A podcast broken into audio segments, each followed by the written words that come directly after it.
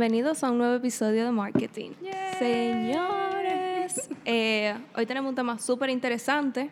Es un tema que ha dado mucho de qué hablar lately. No es algo nuevo, pero sí está muy en boga. Entonces, vamos a hablar de marcas blancas. Y hemos decidido traer a alguien que tiene muchísima más experiencia que nosotras. Un poquito, un poquito, solamente. Y Nos nuestro clases. profe. eh, Señor profe- Carlos. Señor Carlos, preséntese. No, ya no. Señor Carlos, no, por favor.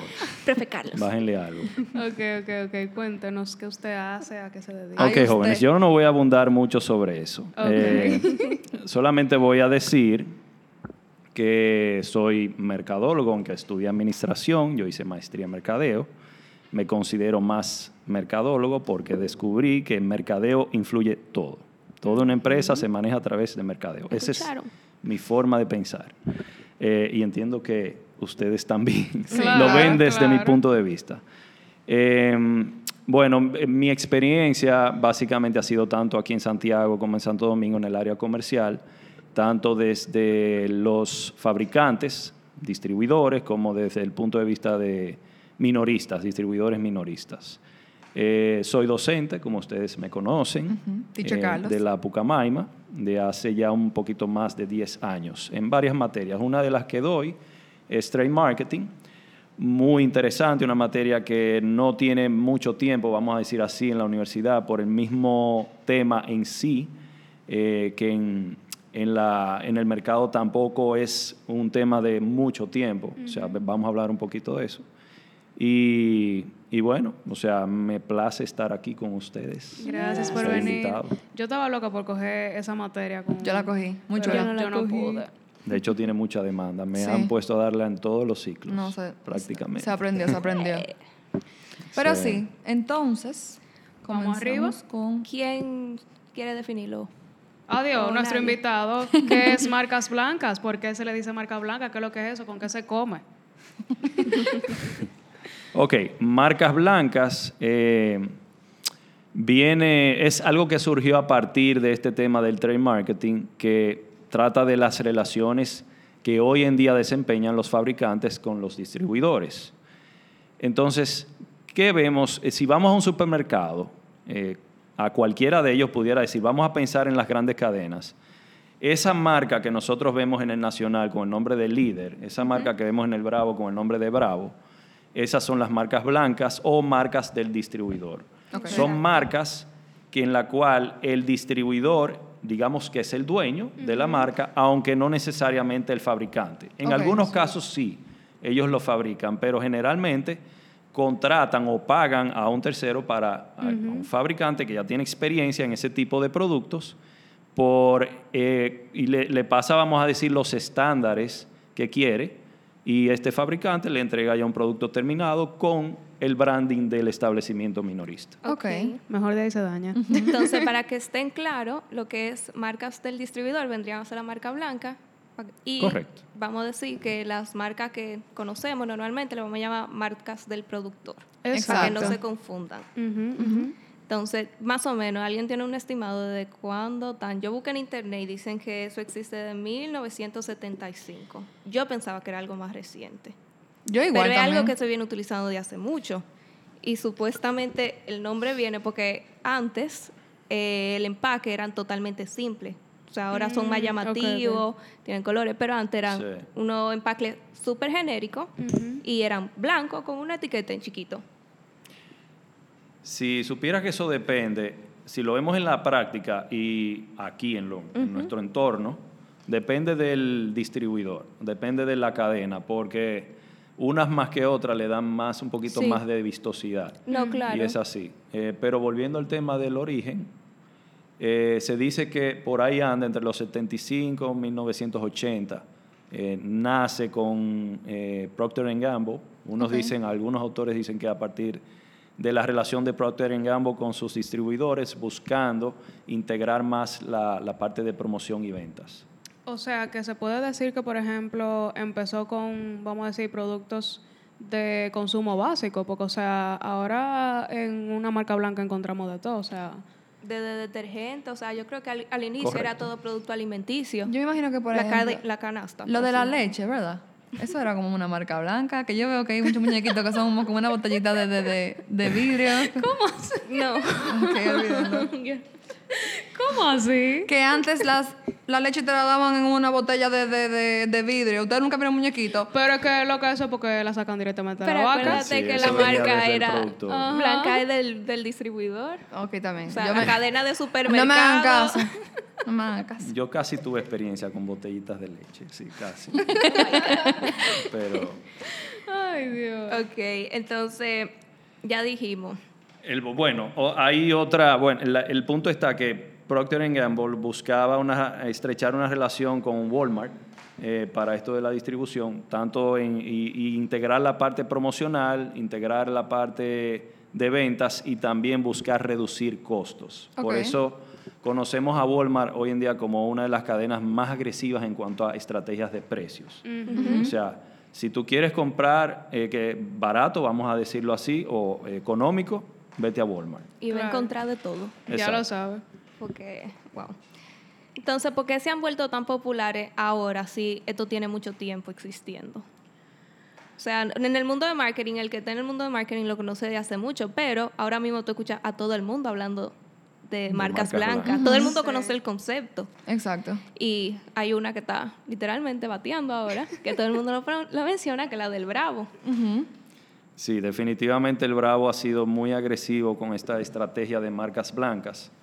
Eh, si lo comparamos con otras cadenas, eh, sí, podemos decir de que cada vez que entramos al Bravo podemos encontrar un nuevo producto con Sí, una marca blanca. Ustedes nunca vieron lo- los, los memes de que, de que ellos lanzaron la, la, La vacuna, vacuna, de La COVID. vacuna, el Sí, ese estuvo un buenísimo. colegio bravo. Porque es que ellos hacen, o sea, cada, literalmente cada vez que uno va, eh, hay, algo, hay algo diferente. Tú te quedas como que, que si pasta de diente, que si una pizza, que si... Te queda como que, que no hay para encontrar aquí, en verdad. De, de hecho, yo tengo una amistad que trabaja en el Bravo y desde que me llegó ese meme se lo envié.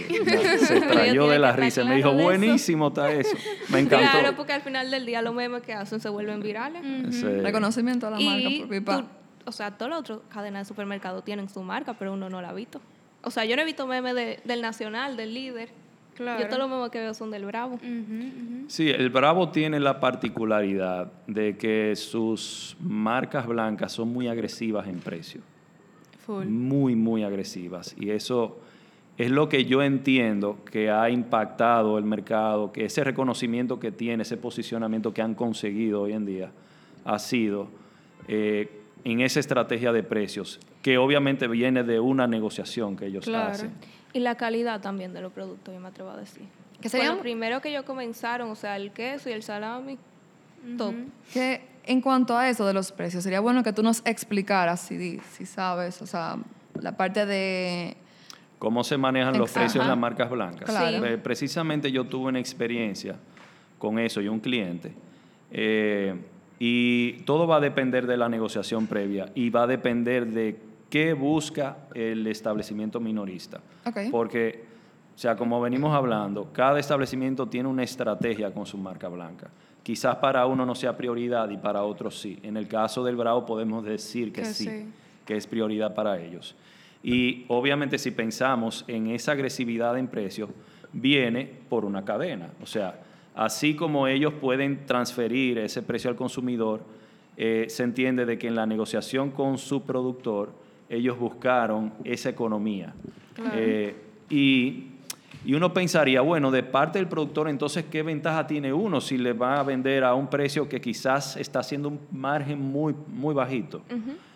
Eh, si lo vemos desde el punto de vista de que tuvieras capacidad ociosa de producción, o sea, si tú tienes una capacidad, voy a decir un número cualquiera, de producir 100 mil unidades de un producto, capacidad, y no necesariamente estás produciendo eso, y lo que estás produciendo son 30 mil o 40 mil unidades, tienes todavía 70, 60 mil unidades en capacidad ociosa, y una marca blanca te puede ocupar ese espacio.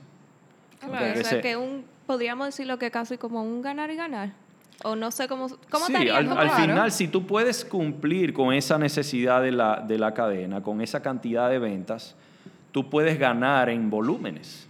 Entonces, al final, ganas tú como productor y gana la, la- el minorista, el distribuidor, porque también le está transfiriendo un precio súper atractivo al consumidor. La pregunta sería, ¿es esto sostenible para los competidores, o sea, para aquellos que fabrican, aquellos fabricantes que ya tienen sus marcas posicionadas en el mercado? Eso es una muy buena pregunta. Sí, y mucha gente tiene esa duda. Sí, incluso yo estaba hablando con un tío mío eh, un día, él me dijo como que tal vez a la larga hasta las marcas, por ejemplo, un ejemplo por si acaso. En el caso del Bravo, que tiene ese auge y que todo el mundo está comprando todo lo del Bravo, que se Con tanta variedad. Ajá, como que va a llegar un momento. Que nada más tengan su marca, ¿verdad? No, no, no. O sea, yo iba a hacer esa pregunta como que si tal vez ellos tendrían esa visión o algo, pero va a llegar un punto en que tanta gente va, o sea, va a tener tanta demanda de esos productos que yo me imagino que los, las otras marcas que están ahí van a decir, pero conchale, pero, pero ¿y entonces? Yo creo que al final no. Yo creo que el, Bravo, si hablamos y nos enfocamos en ello, o cualquier otro establecimiento, no, al final no, no, o sea, puede tener un, una visión de, de, darle una fortaleza a su marca blanca, pero no al punto de eliminar todos los competidores en su establecimiento, sino tener por lo menos marcas líderes eh, como opciones, porque tú quieres también darle algunas opciones al consumidor. Claro. Si no, tú no vayas al supermercado. Exacto, no todos vamos a un X establecimiento para buscar solamente sus marcas. Sí, es posible que vamos a tener cierta preferencia por asunto de precio, pero preferimos otras. Yo creo también que influye la pregunta que dijo Sabrina, que por qué es tan popular ahora, que sé yo qué, y que la gente conoce más del término, es porque la gente está como más informada de cómo se maneja la cosa. Claro y de, y de, o sea, de que tal vez el consumidor está un poco más educado en esa parte y cosas así, que tal vez antes eh, decía como que, ah, pero esto, ¿de quién es esta marca? Que sé yo qué, como que tal vez porque está siendo más educado. O lo percibían como de menor calidad también. Sí, o sea, miren, yo tengo, yo tengo 41 años eh, y yo recuerdo cuando niño, 8, 9, 10 años, que en mi casa hacían la compra en el supermercado Victoria. Eso estaba en Los Jardines. Plaza Metropolitana, creo que no.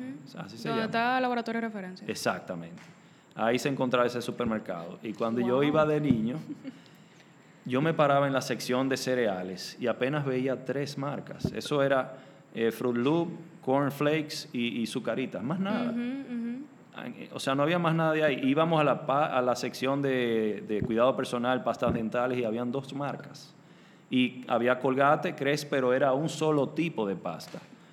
¿Cuántas opciones no te presenta hoy en día colgate? ¿Cuántas opciones no te presenta crees? Y aparte de eso, hay marcas adicionales. Claro. A lo que voy es, el consumidor en, en ese tiempo no tenía esta cantidad de opciones que tiene hoy en día. Entonces, nosotros como consumidores, lo cual para nosotros es bueno en cierto sentido, porque nos, como mencionaste, nos ha hecho más profesionales, a la hora de comprar, ya comparamos y ahora cuando nos paramos frente a una góndola en el establecimiento, eh, no vamos con una decisión de compra, excepto con algunas marcas. ¿Eso es cierto? Claro. Yo tengo una pregunta. Y es con eso de que, por ejemplo, cuando mencionaste lo de los cereales, es a propósito que el branding, vamos a decir, en caso de Conflex, sea tan parecido al es que yo no creo decir imitación, pero por ejemplo, ah, un sucarita, qué sé yo, eh, que la caja es azul, que sé yo qué, que sé yo cuánto, y tiene un tigre, que se no se confunde. Si tú no estás viendo bien, a mí me ha pasado que yo lo cojo y después, pero eso será este. Eso será a propósito. Bueno, su, carita es azul y el cornflakes es blanco, con gallo, mamey, verde. Por ejemplo, por ejemplo. Tienen algo de diferencia, pero, pero también tienen similitudes. Claro. Exacto. Por ejemplo, yo, yo he visto con, con las galletas, con la Oreo. Yo vi una que es trofeo. Oreo trofeo. Y es como el mismo, los mismos colores, no, es el mismo empaque, tiene, pero... Loca, tiene hasta el mismo font. O sea, el, el, la palabra tiene hasta la misma letra y todo. Y tú te quedas de que, ¿y cómo así? Un trick. Si tú lo coges rápido, te das cuenta ya cuando tú llegues a tu casa. Ya lo sabes. Para mí es a eh, propósito. Bueno, o sea, si, si nos referimos a lo de las marcas blancas, eh, sí, definitivamente tienen una intención. O sea, es, es de alguna forma crearte cierta confusión. Eso es como psicología. Sí, exacto. Es neuromarketing, es parte de eso, de visualmente eh, decir, bueno, pero, y lo, para colmo te la paran al lado. Exacto. Eh, Te ponen y- y pam, tú, ves ahí. una, tú ves una marca de este producto y ves la otra, la marca blanca al lado y dices, wow, pero se parecen Sí. mucho. Y normalmente la ponen al lado de la marca líder. Y después tú ves el precio. Y ahí es que tú dices, concho, le pero se ven igualitas. Ajá, ajá. Exacto. ¿Y Lo prueba? pruebas. ¿Y la prueba? Lo pruebas. eh, estoy seguro de que, bueno, no me ha pasado en lo que he probado, de que no saben igual, pero tampoco es, o sea, tampoco son malas al- No. al- en cuanto al gusto de las personas. O sea, no, los productos de las marcas blancas gustan. O sea, Pero también puedo decir, yo no, yo no sé ustedes, pero a mí sí me ha pasado que yo pruebo algo, digamos, no voy a decir la marca, eh, macaroni and cheese, que yo pruebo de, de- de una marca blanca, yo digo, wow, o sea, vale mucho menos y es muy parecido a lo que yo antes compraba. Entonces, eso pasa también, había, lo, lo hablábamos ahorita antes de estar en, en esto, en este episodio, de que puede ser que hay marcas blancas que al lado tenga alguna marca eh, Líder. líder, exacto, pero que sea la misma, o sea, como que, que venga del mismo productor.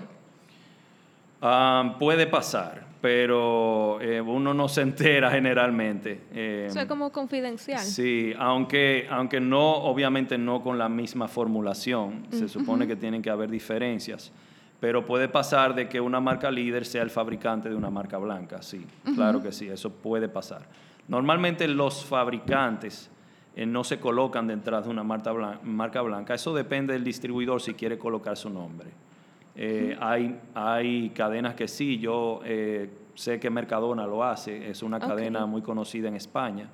Eh, en muchas de sus marcas blancas dicen, en parte de la negociación es que eh, ellos, ellos incluyen quién es el fabricante en, en el etiquetado informativo, en la parte de atrás. Yo O creo sea- que eso es como justo. O sea, que si tú Sí. lo buscas, tú puedes decir, ah, mira, esto es lo mismo que esto que está aquí, pero mucho más barato. Pero no es lo mismo mismo, porque No, no, o te van a poner la misma fórmula. Claro, pero cuando tú sabes que es del mismo eh, productor, tú dices, Bueno, tal vez es de buena calidad, ¿no? Como yo exacto, pensaba. Exacto. Hay, hay muchas decisiones de compra que van a estar influenciados positivamente por ese mismo pensamiento. O sea, mucha gente va a decir, ah, bueno, el mismo fabricante, entonces lo compro. Y por ejemplo, ¿a quién, o sea, la marca blanca tan dirigida a un mercado en específico? O sea, como que tienen un target. Ujú. ¿Quiénes vendrían a ser? ¿Como gente mayor o gente más jóvenes? Porque, por ejemplo, yo tengo un amigo en el trabajo que él consume todo, del Bravo. En mi casa se consume casi todo de Héctor. bravo. Pero es todo, y él, llega- él va todos los martes a las 7 de la mañana para no tener que hacer fila. Por ejemplo, hoy estaba en el Bravo y llegó y me dijo que ya quiere tener muchachos porque vio que habían pamper de Bravo. Él compra todo de Bravo. O sea, todo, todo. Eso es Cuando otro yo digo meme. todo, de que él hace, hace una pasta, entonces me envía la foto de la salsa de tomate. O compré jabón, mire jabón aquí, y se sabe todos los precios, porque él, él es como embajador de la marca, atento a Chercha. De verdad. Hay que, hay que mandarle a ese muchacho, esa gente del Bravo. Ah, Ya lo pues, me- sabe. Me, di- me dijo, si alguien lo empleo. escucha del Brown, me dijo que cuando yo le pregunté, "¿Y entonces qué le falta? Dice, no hay mantequilla de maní. Entonces, Oh, wow. él está buscando Anoten. esa. Probablemente Anoten. están en eso. Yo le dije, que vaya la yo le semana que dije, viene. escribe en Instagram Exacto. que tú quieres mantequilla de maní y en tres meses la van a tener. Ay, Dios mío. Pero en verdad yo creo que eh, yo no sé si depende del supermercado el target Sí. de esa marca blanca, porque yo imagino que no todas las marcas blancas vienen siendo siempre baratas, ¿o sí? No, no necesariamente. Eh, yo entiendo, haciendo un análisis así mercadológico rápidamente, que va a depender del target, como mencionas, del, del establecimiento minorista. Eh, y qué estrategias buscan con la marca blanca, porque en el caso del Nacional, Nacional no se va a ir por una estrategia de economía. No, claro. Nacional se enfoca más en variedad. Claro. En variedad y entonces tener un servicio mucho más a, a la altura, vamos a decir, del target de ellos, que es clase media alta. Exacto. Clase media. sí, Eh, y el Bravo se enfoca más en clase media, no es que no vaya en clase alta, eh, pero, pero ¿qué se ha dado? De que ellos han descubierto de que estas marcas blancas también las están comprando clase media y clase media baja. Y por eso también entonces este empuje que han tenido y, y por eso han seguido empujando sus marcas blancas. O sea, Va a depender de, yo entiendo que dependería más del establecimiento en sí, hacia quién van dirigidos y en base a eso ellos diseñan su estrategia de marca blanca. Claro, y una un- otra pregunta, o sea, eso de marcas blancas, obviamente eso va a, a depender, como hemos dicho, de la negociación y todas esas cosas, pero ¿le convendría a supermercados pequeños?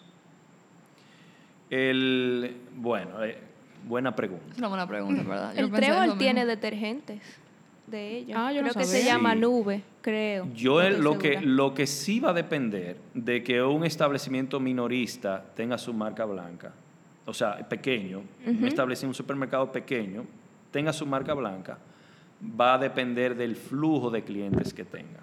Porque, por ejemplo, el Trébol tiene varias sucursales, Sí. varias Sí. tiendas.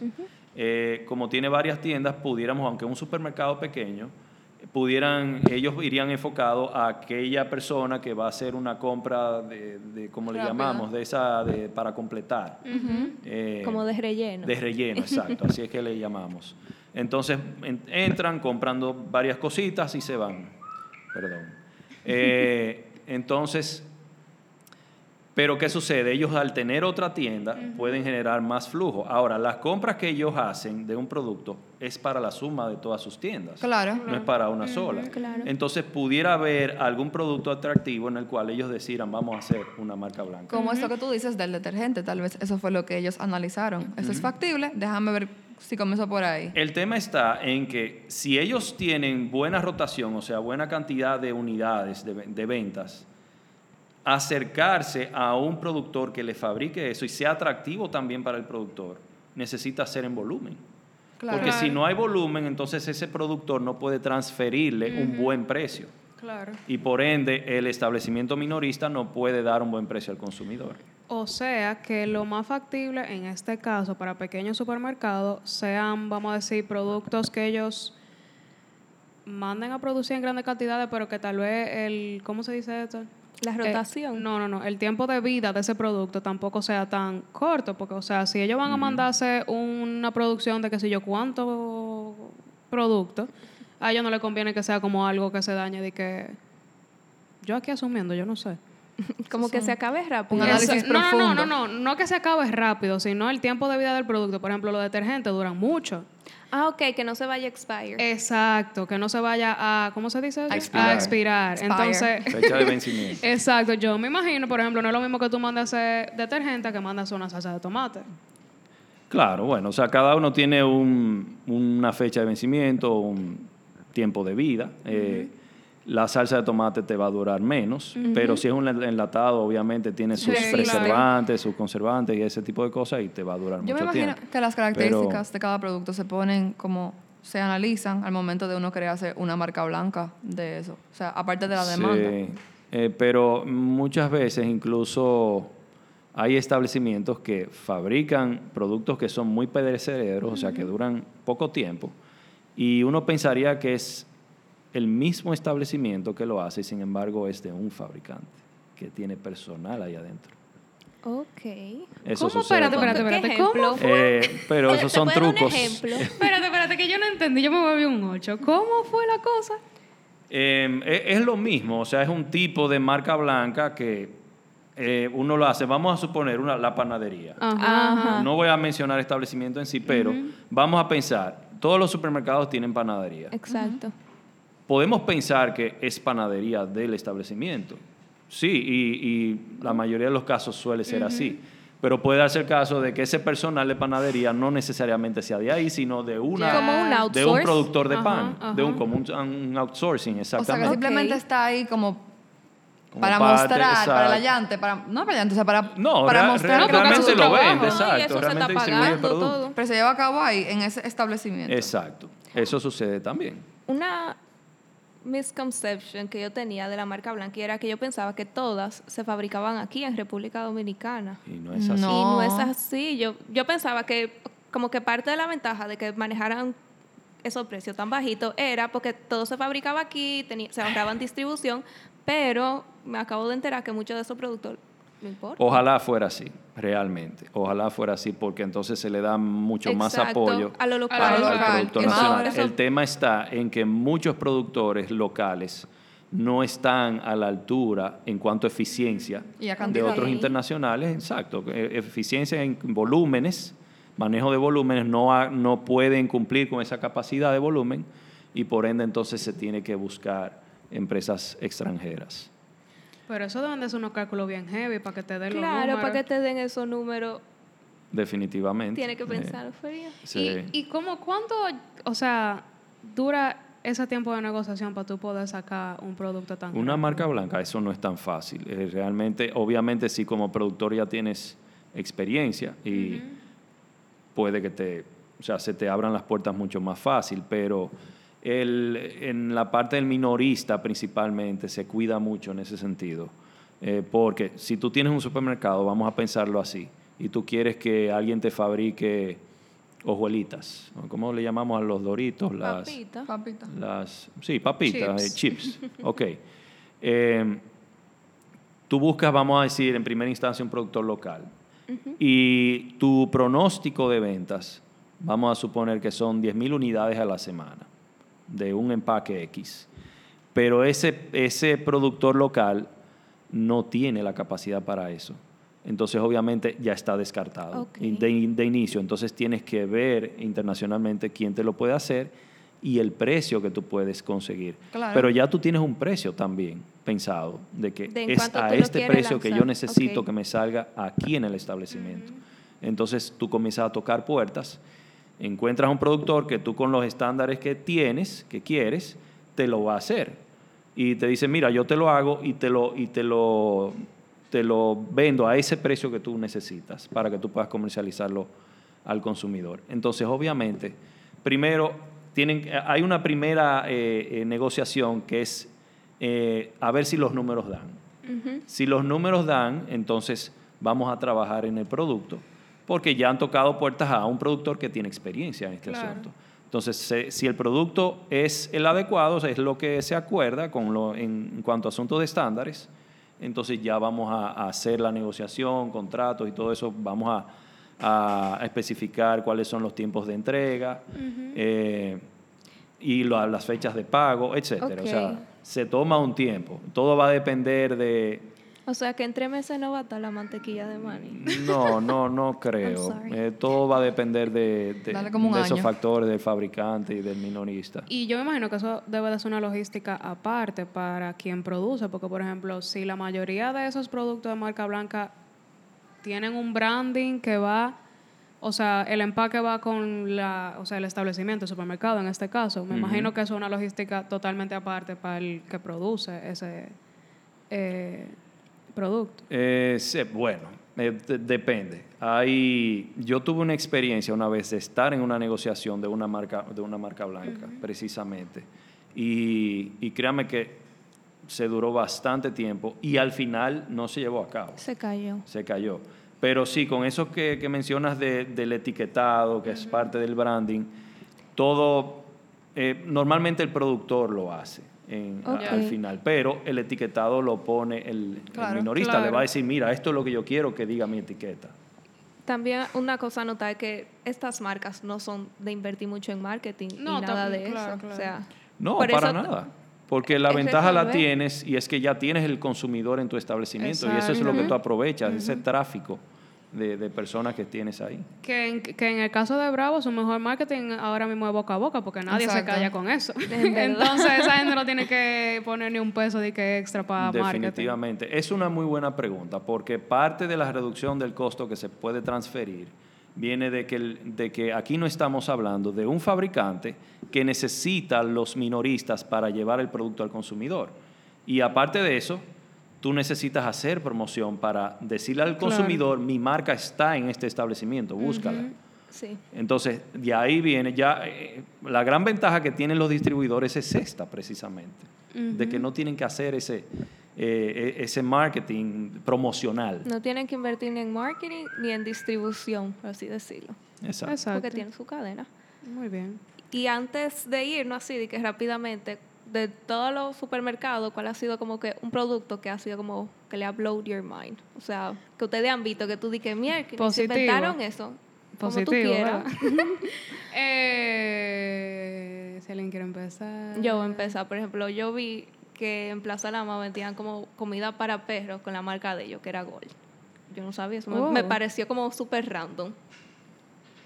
La mayoría Bien, de los productos están como limpieza, higiene Ajá. personal y alimento. Entonces, como que verlo dentro de otra categoría, para mí eso me llamó la atención. yo Ese es bueno. Pues yo- la comida de animales suele ser cara. Yo Ah, decir eso puede ser. que, que vi memes de eso, de la pasta dental del Bravo. Ok.